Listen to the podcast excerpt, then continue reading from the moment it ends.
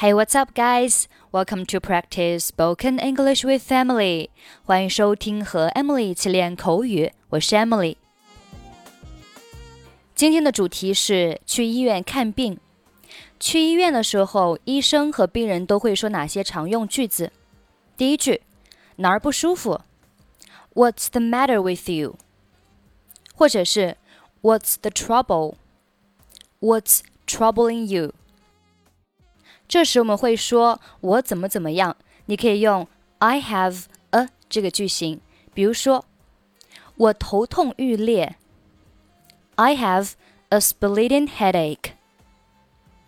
我胃痛，I have a stomachache，或者是 I have an upset stomach。我牙痛，I have a toothache。我发烧。 I have a fever。这个时候，医生会说：“你最好怎么怎么样？You'd better。You'd better 后面是接动词原形。比如说，你最好看医生。You'd better see a doctor。你最好打一针青霉素。You'd better take a shot of penicillin。 这样的症状多久了？我们用 how long 来提问。How long have you been like this？疼多久了？How long has it hurt？医生在询问症状的时候，还会用到这个句型：Do you have any difficulty in？就是在什么什么方面有困难吗？比如说，抬起腿有困难吗 ？Do you have any difficulty in lifting your legs？注意，in 后面是接动词的 ing 形式。Be sure to 表示确保，一定要怎么怎么样。比如说，确保要好好休息，吃清淡的食物。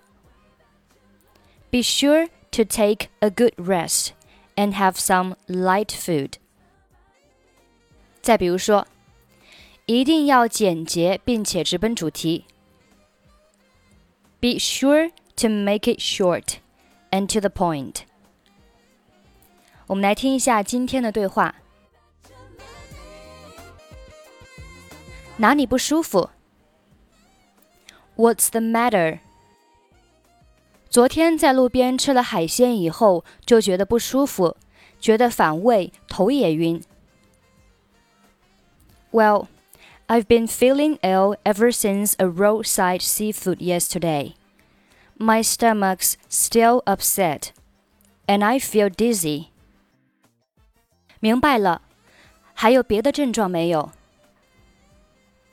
I see. Any other trouble? 嗯，有点低烧。Um, I've got a slight fever. 不是大毛病，可能只是食物中毒。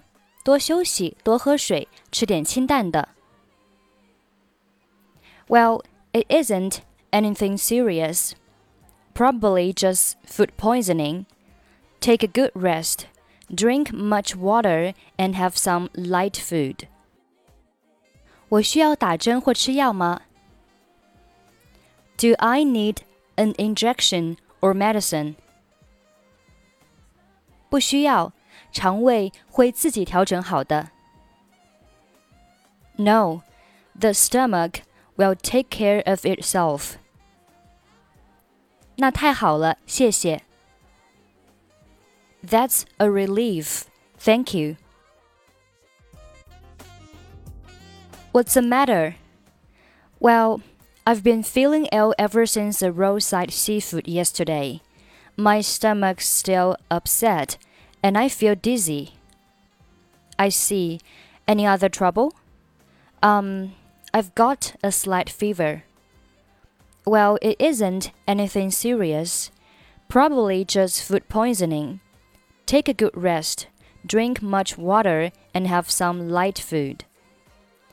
Do I need an injection or medicine? No, the stomach will take care of itself. That's a relief. Thank you. Okay, that's pretty much for today. 想要参与本期节目的跟读版本以及语音打分，欢迎您关注微信公众号“英语主播 Emily”，在公众号里回复“节目”两个字即可加入。I'm Emily. I'll see you next time. Bye bye.